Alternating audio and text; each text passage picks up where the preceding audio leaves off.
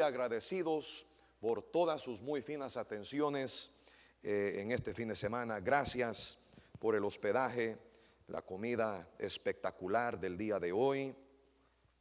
Este, mis condolencias al que perdió el botón. Tuvo que haber sido una barriguita bien llenita para perder ese botón, hermano. Ah, ¿Alguna idea, pastor, de quién hubiera sido? ¿No?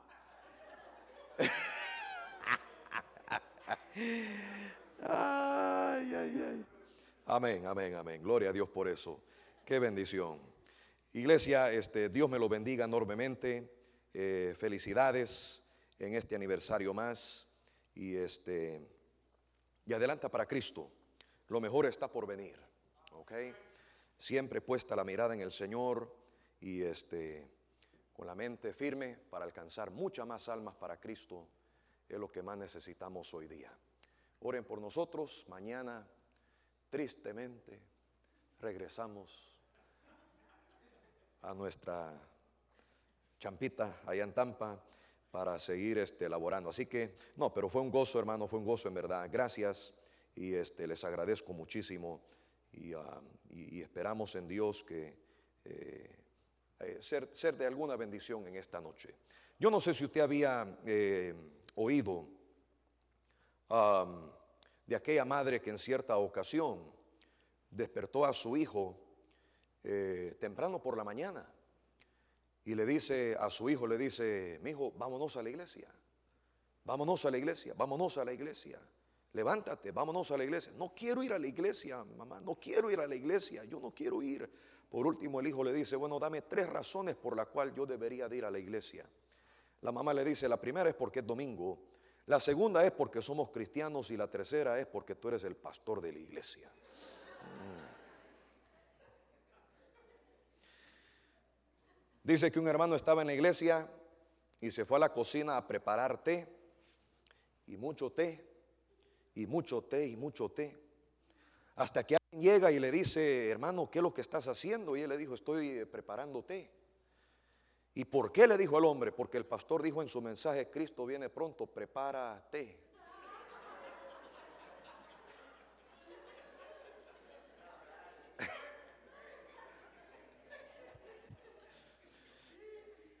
Amén. Va. Así que a los que prepararon temas más tempranito, ya saben lo que les pasó, ¿verdad? Salmo número 4 en sus Biblias. ¿Estamos listos? No voy a tomar todo el tiempo que tomé esta mañana, porque ah, esta mañana sí eh, me, pasé un poquito, y, pero sí vamos a observar algunas verdades que yo espero ah, sean de bendición para su vida en esta noche, hermano querido. El título que quiero compartir hoy eh, se llama Párate en asombro de Dios. Y está basado en este texto, Salmo número 4, vamos a leer el Salmo entero, y si usted lo tiene, un fuerte amén. Respóndeme cuando clamo, oh Dios de mi justicia. Cuando estaba en angustia, tú me hiciste ensanchar. Ten misericordia de mí y oye mi oración. Hijos de los hombres, ¿hasta cuándo volveréis mi honra en infamia? Amaréis la vanidad y buscaréis la mentira. Sabed pues que Jehová ha escogido al piadoso para sí. Jehová oirá cuando yo a Él clamare. Temblad y no pequéis. Meditad en vuestro corazón estando en vuestra cama y callad. Ofreced sacrificios de justicia y confiad en Jehová. Muchos son los que dicen, ¿quién nos mostrará el bien? Alza sobre nosotros, oh Jehová, la palabra nos habla diciendo muchas veces que nuestra alabanza y nuestra adoración debe de ser compuesta por tres diferentes formas de alabanza, eh, eh, salmos, himnos y cánticos espirituales. Yo los encomiendo de una manera muy grande por la, la forma en que ustedes aquí alaban a Dios como congregación. Se nota que hay alegría, se nota que hay entusiasmo, se nota que hay corazón, se nota que aquí cuando se alaba a Dios se hace porque queremos alabarle de todo nuestro ser. Mano, yo visito iglesias en todo el país y en Centroamérica y en Sudamérica donde uno entra y dice, what in the world is going on here?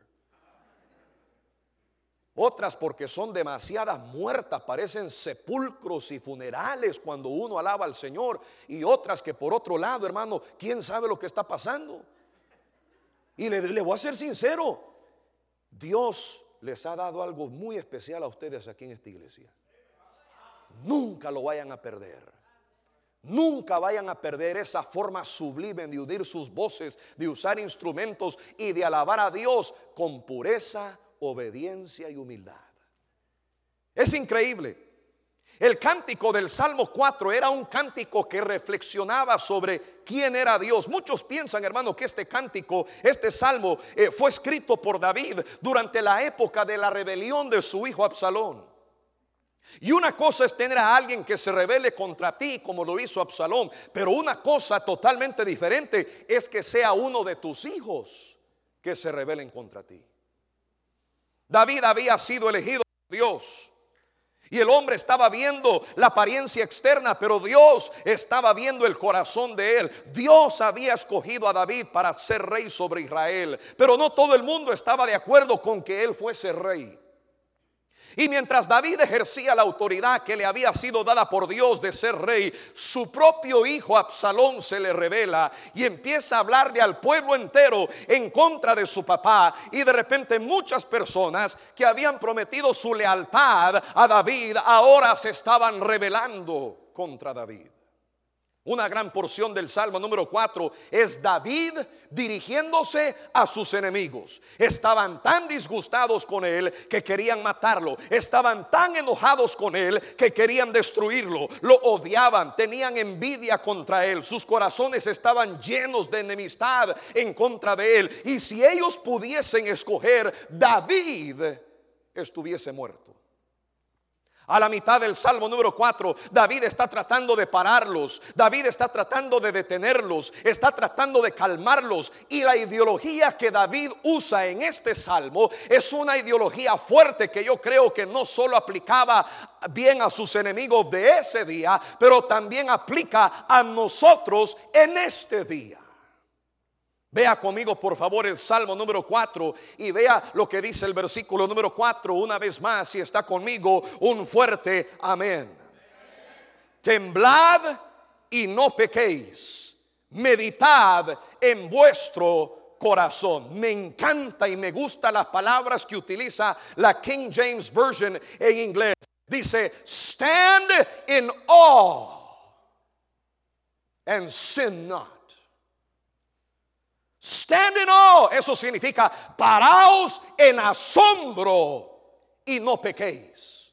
Lo que connota la palabra temblad en español es eso mismo. No necesariamente es un pararse y temblar de miedo, sino que es un sentimiento de asombro, algo que te maravilla a ti tanto que hasta te causa piel de gallina. Te paras en asombro y en admiración de algo. Déjeme ver si puedo ilustrar lo que David está tratando de decir aquí en este texto. Yo no les gusto a ustedes. Ustedes no quieren que yo gobierne sobre ustedes. Ustedes no quieren que yo sea el rey. Se han juntado contra mi autoridad como mis enemigos más fuertes. Déjenme decirles algo. Ustedes no tienen que apreciarme a mí. Ustedes no tienen que mostrar su lealtad a mí. Ustedes no tienen que doblar rodillas ni mostrar respeto cuando yo paso por algún sitio. Ustedes tienen que estar de acuerdo con mi liderazgo ni mostrar su apoyo a lo que yo hago o mando, pero óiganme bien, escúchenme bien, señores y señoras,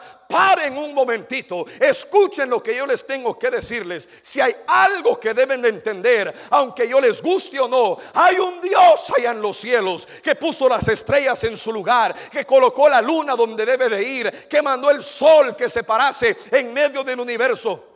Ese mismo Dios tomó barro de la misma tierra, formó y le dio diseño al cuerpo humano, respiró aliento de vida, dándole un espíritu de vida al hombre. Oh hermanos, lo que David decía es esto. Dios no es un hombre común que tú le llamas cuando solo tienes necesidad. Él no es una persona a domicilio que viene a tu escritorio cada vez que tocas la campana. Él no es el prefijo que, que tú puedes usar antes de tus expresiones malvadas cuando te enojas. No, Él es el creador y sustentador del cielo y de la tierra, el dador y el, el que sostiene toda alma viviente. Él es justo, Él es santo, Él es verdadero, Él es poderoso, Él es todo conociente, presente en todo tiempo y en todo lugar, incambiable, inmutable, incomparable. Él es eterno, Él era, es y siempre será el verdadero Dios. Y la única cosa que yo te pido que hagas para que no peques contra Él es que te pares en asombro y tiembles delante de su presencia.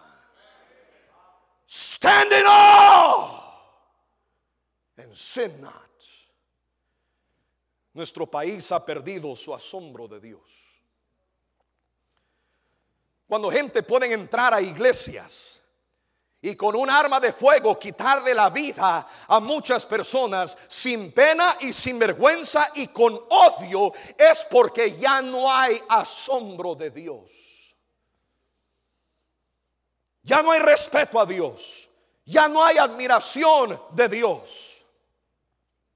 Cuando podemos contemplar cambios en nuestra sociedad y cambios en diferentes áreas de los sectores públicos, donde ahora se están preguntando si en verdad uno, si se, si se siente como hombre, puede ser hombre, y si, si se siente como mujer, puede ser mujer. Y hay personas que incluso han cambiado hasta su mismo género, cambiando sus partes privadas. Hermano, eso es porque ya no hay asombro de Dios.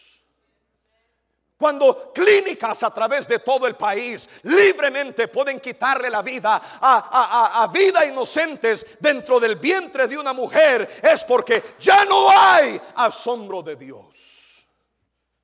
Ya no hay respeto a Dios.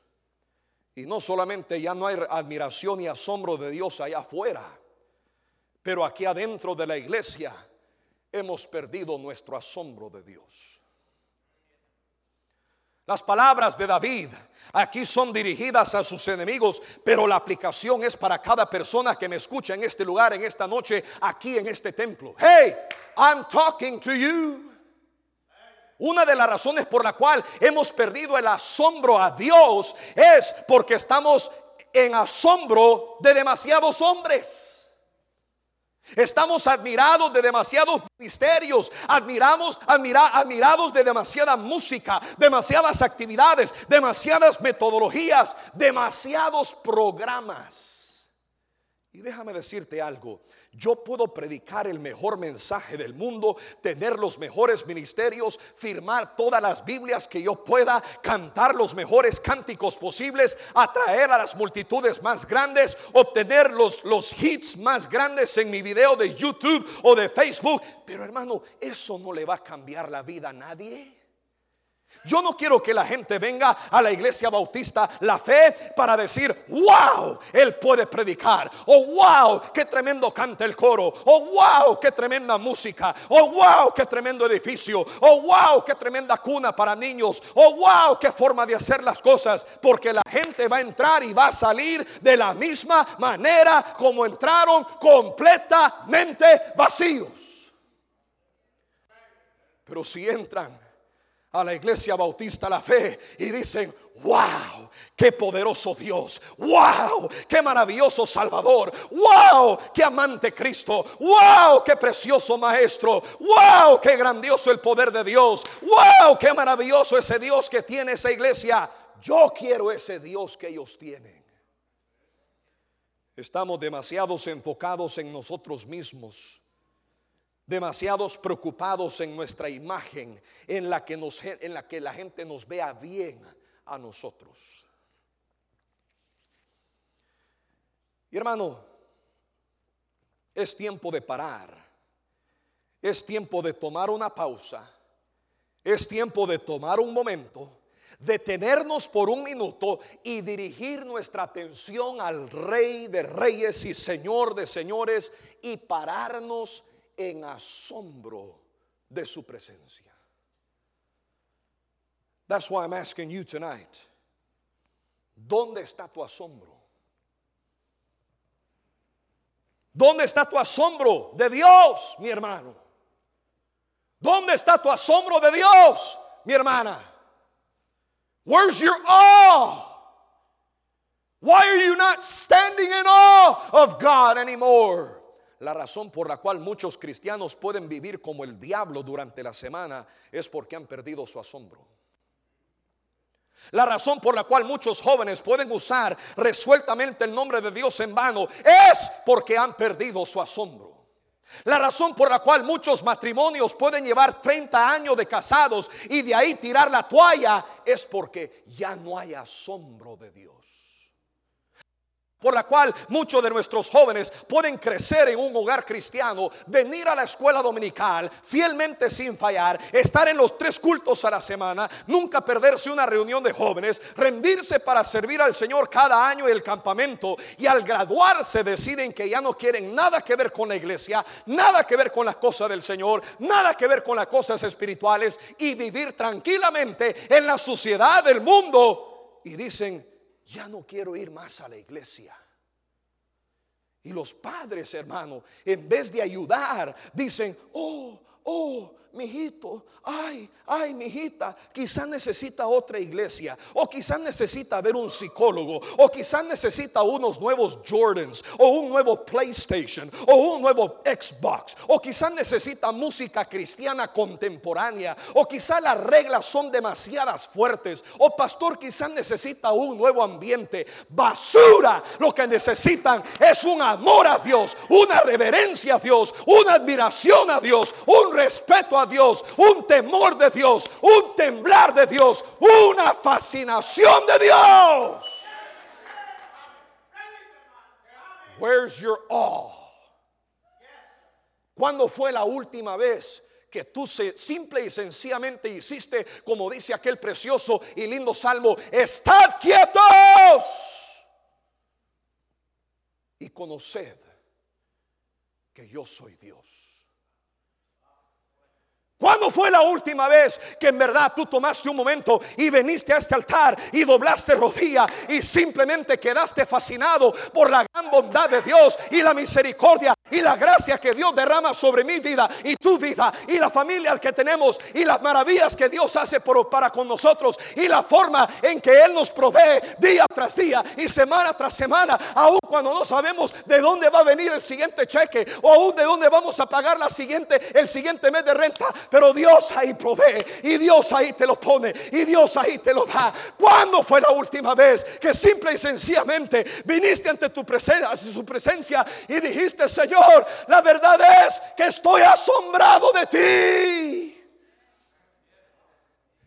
¿Cuándo fue la última vez que simplemente pasaste un rato delante de Dios y pensaste en esa hermosa cruz de la cual cantamos hoy hace un ratito atrás.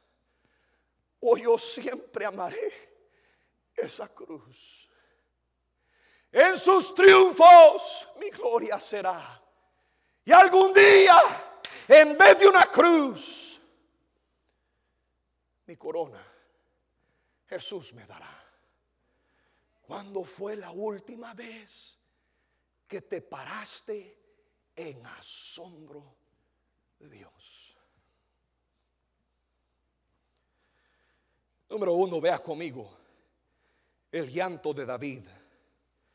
Salmo 4, versículo 1. Note lo que dice. Respóndeme cuando clamo. Oh Dios, ¿de qué? De mi justicia. Mi Dios es un Dios una personalidad impecable. Él es puro, Él es sin mancha, Él es sin error, Él nunca falla, Él es santo y no hay tinieblas en Él. Quiero que note lo que David está diciendo. Él le dice a la gente, le dice, señores, quiero que sepa que yo tengo justicia, pero I know where I got it from. Sé bien de dónde lo conseguí. Hermano, yo creo que algunos cristianos pierden su asombro de Dios porque actúan como si siempre han sido justos.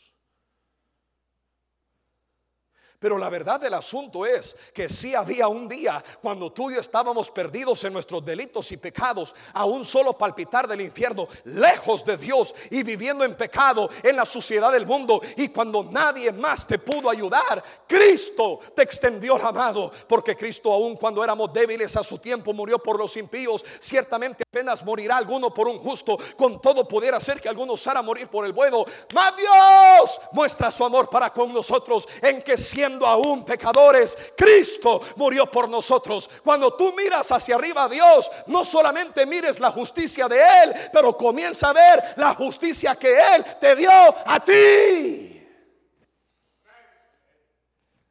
Dice, respóndeme cuando clamo, oh Dios de mi justicia. Número dos, vea conmigo la fidelidad de Dios, versículo uno, una vez más. ¿Está conmigo? Respóndeme cuando clamo. Oh Dios, ¿de qué? De mi justicia. Oiga, cuando estaba en angustia, mire qué lindo dice ahí, tú me qué? Tú me hiciste ensanchar. Wow. Cuando estaba en angustia, tú me hiciste ensanchar. ¿Sabe qué significa esto? Cuando nosotros somos infiel, Él permanece fiel. ¿Cuántos aquí pueden alabar a Dios por su fidelidad? Amén.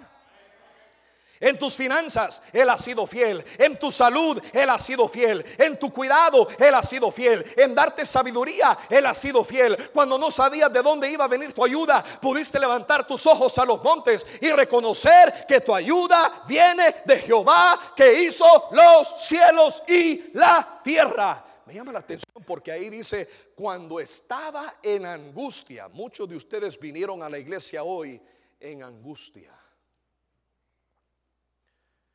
Muchos de los que me están oyendo hoy aquí en esta noche, tú viniste a la iglesia, sonreíste, saludaste, cantaste, alabaste, adoraste, pero por dentro estás en angustia.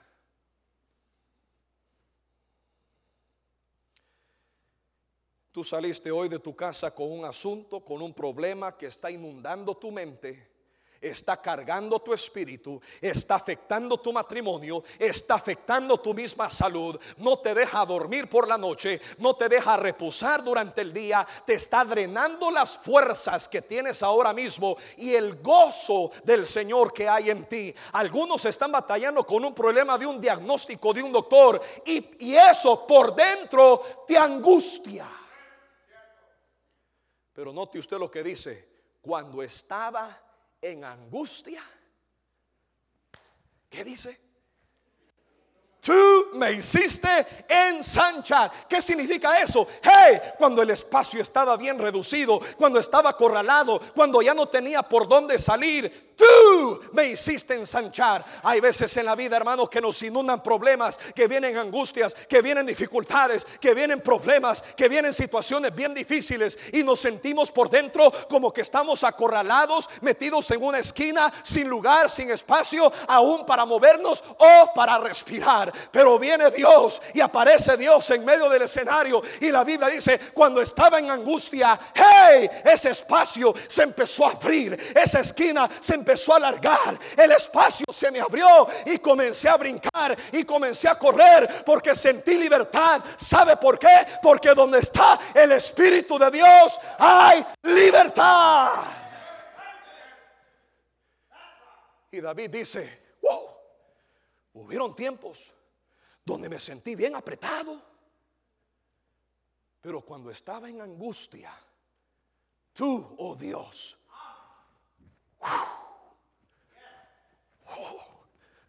wow, me siento libre me siento grande, me siento espacioso. Cuando estaba en angustia, tú me hiciste ensanchar. Agarraste ese pequeñito espacio, agarraste ese rincón y oh Señor, lo has convertido en un estadio, lo has convertido en un campo, lo has convertido en kilómetros de kilómetros y millas de distancia. Y ahora sé que todas mis cargas las puedo venir a dejar delante de ti. ¿Por qué? Porque Él se preocupa de nosotros.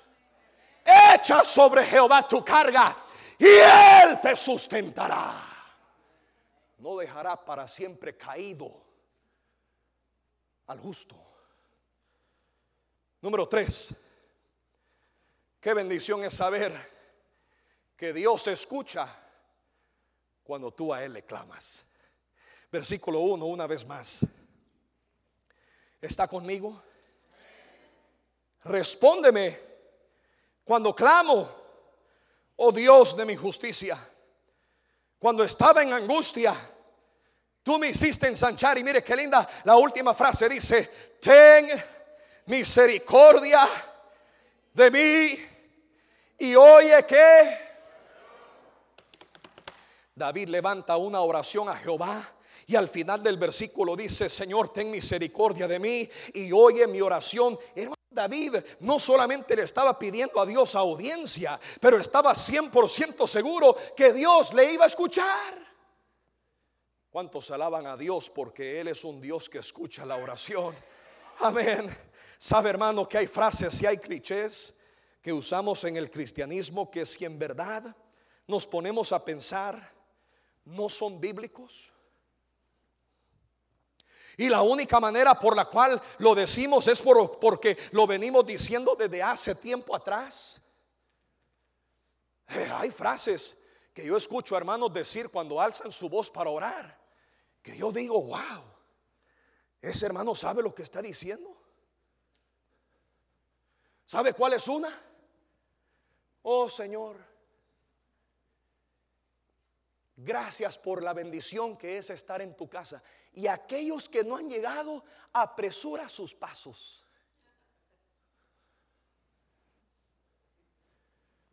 ¿Usted cree que los chuecos que no vinieron a tiempo, Dios va a extender su mano y, los va a empujar en el camino donde van para empujarlos y, y, que apresuren sus pasos para que lleguen al culto, a la iglesia. ¿Usted cree que Dios va a mandar a un ángel y va a empujar a la gente para que lleguen más temprano a la casa? That's crazy. Eso nunca lo he entendido yo. Señor, apresura sus pasos, por favor. Y, déjeme decirle esto, ya que estamos en esto, ¿ok? Si la iglesia es importante para ti, hey, si Dios es importante para ti, no vas a andar llegando tarde a los servicios de la casa del Señor. Y qué casualidad, qué casualidad. Tenemos la gran tendencia, oiga bien lo que le voy a decir, porque se va a poner caliente el asunto ahorita.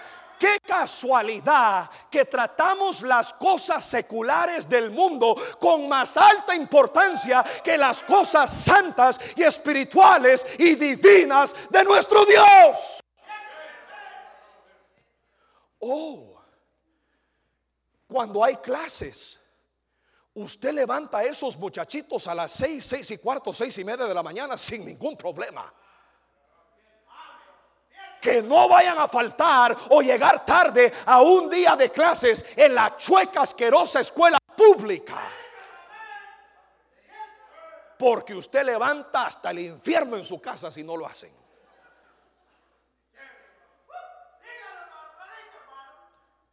Pero para que lleguen a la escuela dominical.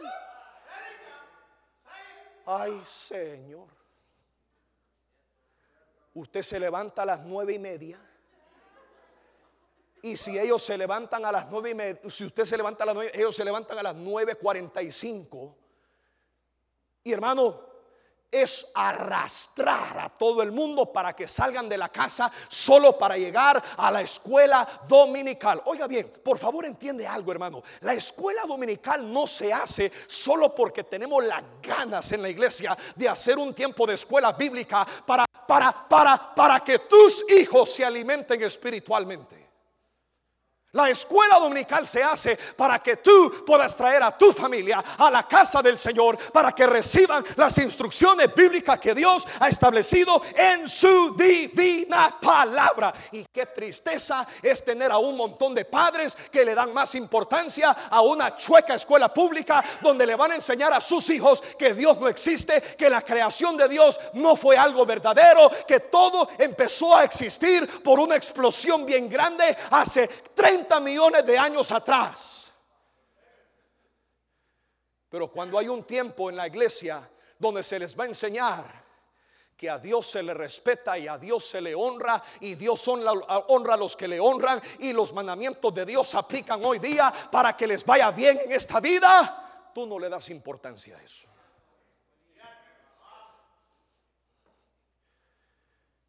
Vayamos a otro lado. Usted tiene su trabajito secular. Si hay que levantarse a las 5 de la mañana con tal de estar ahí, usted se levanta. Si hay que estar de pie a las cuatro y media de la mañana porque usted tiene que viajar una distancia entera para llegar a su trabajo, usted lo hace y lo hace con ganas o sin ganas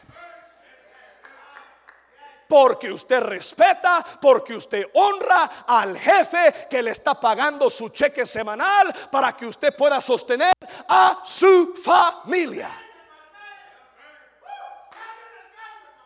Pero si Dios dice, vengan a la iglesia, vengan a mi casa a las 11 de la mañana porque quiero reunirme con ustedes, algo cambia increíblemente. Y es y ese jefe secular quizá te da plata y te da dinero, pero hay un Dios en los cielos que sostiene el alma que tú tienes en tu cuerpo y te da el impulso en tu corazón para que tu corazón siga palpitando y te da el respirar de cada día y te da la movilidad de tus pies y permite que tus músculos sigan, sigan caminando cada día y permites que tú te vayas al baño todos los días y que comas todos los días y disfrutes de los alimentos que todos los días Dios te da. Oh, es tiempo de reconocer que la verdadera verdad es esta. Dios es el que se merece más admiración y más asombro y más respeto y más honra y más gloria de lo que le estamos dando. Por eso David dice, stand in awe. Párate en asombro de Dios. Porque ya no hay asombro. La iglesia se ha vuelto una rutina. Los servicios se han vuelto una costumbre. Estamos haciendo las cosas por obligación, porque son cargosas. Y por eso, por eso Jesús le preguntó a Pedro tres veces, Hey Peter, do you love me? Do you really love me? ¿Me amas en verdad? Y Pedro tres veces le dijo que, oh sí, Señor, yo te amo, yo te amo. tú, tú, sabes que yo te amo. Se enojó la última vez y le dijo, Señor, pero tú sabes bien que yo te amo. Y Jesús las tres veces le contesta y le dice, está bien, si me amas, apacienta mis ovejas. ¿Sabe qué le estaba tratando de decir Jesús? Pedrito, deja de decirme que me amas y demuéstramelo. Stop telling me that you love me. I want you to show it to me. I want to see it. Porque hay demasiados cristianos que son tan fáciles. Oh, cuánto te amo.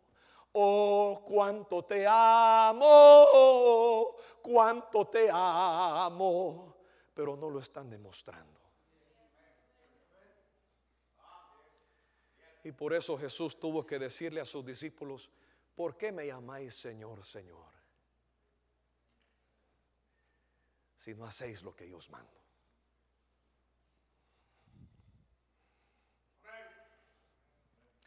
Otro ejemplo de otra frase que yo escucho a menudo de gente que le ora al Señor y no entienden lo que están diciendo. De repente usted ha escuchado esta. Otra gente que dice, pastor, estoy esperando que Dios conteste mi oración para que de ahí le pueda alabar. ¿Me permite estallar su burbuja? Invadir el territorio de su mente. Hermano, tú no debes de estar feliz porque Dios responde tu oración. Tú debes de estar feliz que Dios escuchó tu oración. El asunto es que después de que lo escucha, ya no es problema mío. Yo alabo a Dios, hermano, que antes de venir a este púlpito, antes de entrar a esta iglesia, antes de acostarme anoche para dormir, estas rodillas cayeron al piso y yo le pedí a Dios su bendición sobre mi descanso. Le pedí a Dios que Él bendijera los servicios de hoy. Le pedí a Dios que Él bendijera los maestros de escuela dominical. Le pedí a Dios que Él bendijera todo lo que sucediera hoy en la iglesia, aquí, en esta mañana, en este lugar. Y sabe que es lo maravilloso de todo que de alguna forma esa oración mía subió, atravesó ese techo, atravesó el aire, atravesó la atmósfera, atravesó el espacio y el universo actual donde ningún hombre ha ido todavía y cayó directamente frente al trono de mi Padre celestial. Él escuchó mi oración. Hermanos, por favor oren porque cuando Dios me conteste, yo le voy, cállese la boca. Alguien dígame porque Dios lo ha escuchado a usted. Amén. Yo hago a Dios que cuando mi mamá no me entiende, papi no está cerca, mi esposa está dormida, mi pastor está ocupado, el banco no me lo puede prestar, el presidente no me puede encontrar. Alabado sea el Señor, que el Dios del universo inclina su oído y escucha mi oración. ¿Cómo está tu asombro de Dios? When's the last time you stood in awe? ¿Y sabes que es algo más? Cuando tú en verdad te paras en asombro de Dios, no le vas a andar prestando atención a lo que otros piensan o digan. Porque en la viña del Señor hay de todo, mi hermano. Y hay cristianos que están en la iglesia que sirven el único propósito de matarle la fe a otros. Aquí no hay de eso, ¿verdad, pastor? Esto es nada más un poquito de, tú ve, para los de live stream.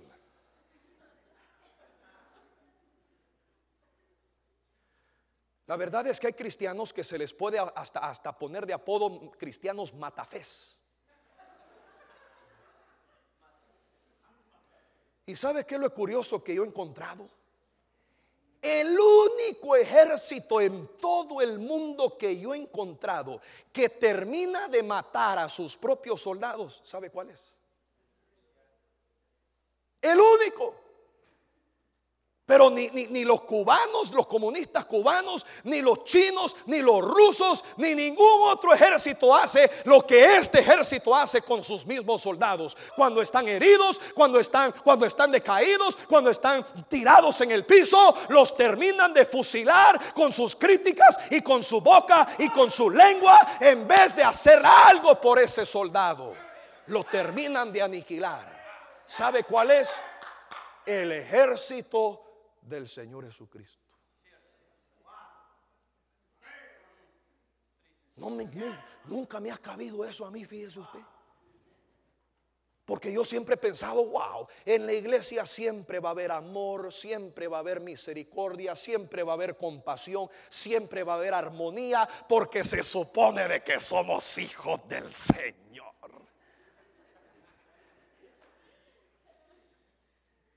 Yo no sé si aquí pasa, pero ya en mi iglesia lo veo constante. Hermanos,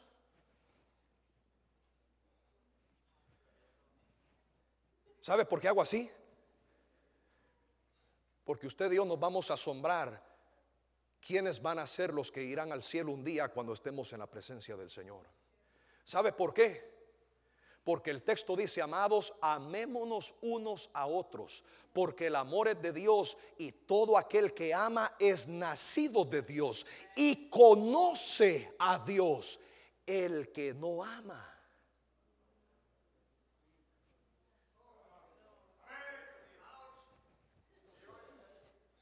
El que no ama no ha conocido a Dios. Porque Dios es amor. Entonces, ¿cómo es posible que yo te pueda lanzar a ti insultos y ofensas y críticas y comentarios negativos si se supone que en verdad yo te ame como mi hermano y mi prójimo en la fe? Esa lengüita, dice Santiago, esa lengüita que usamos para alabar a Dios y adorar al Señor. Dios le bendiga, hermanito, cómo se encuentra. Ay, qué bendición verlo en la casa del Señor, hermano.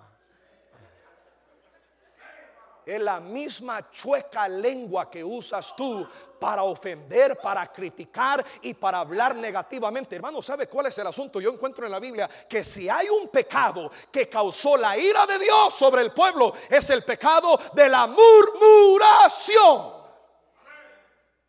murmurar en contra de alguien o en contra del liderazgo o en contra del pastor o en contra de lo que Dios quiere hacer en esta iglesia, trae el juicio de Dios bien rápido. Pruébalo.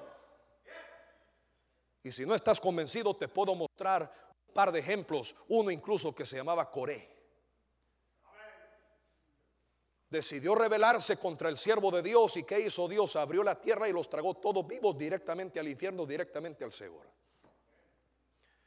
La gente que tiende a quejarse, la gente que tiende a chismear, la gente que tiende a murmurar, la gente que tiende... ¿Y sabe qué encuentro yo? ¿Sabe qué encuentro yo? Es que la mayoría de esta gente nunca hacen nada para Cristo. Todavía que fueran ganadores de almas usted. Todavía que fueran fieles a la iglesia usted. Todavía que fueran eh, servidores en la casa del Señor. Pero nada más calientan bancas y sirven con sus lenguas para denigrar y criticar lo que Dios quiere hacer. Que Dios tenga misericordia. Y, sabe, ¿sabe cuál es el problema? No hay asombro de Dios. Ya no te admiras de la grandeza, de la majestad, del amor, de la gracia y de la misericordia de nuestro Dios. Yo termino hoy con esta pregunta. ¿Dónde está tu asombro? ¿Dónde está tu admiración de nuestro gran Dios?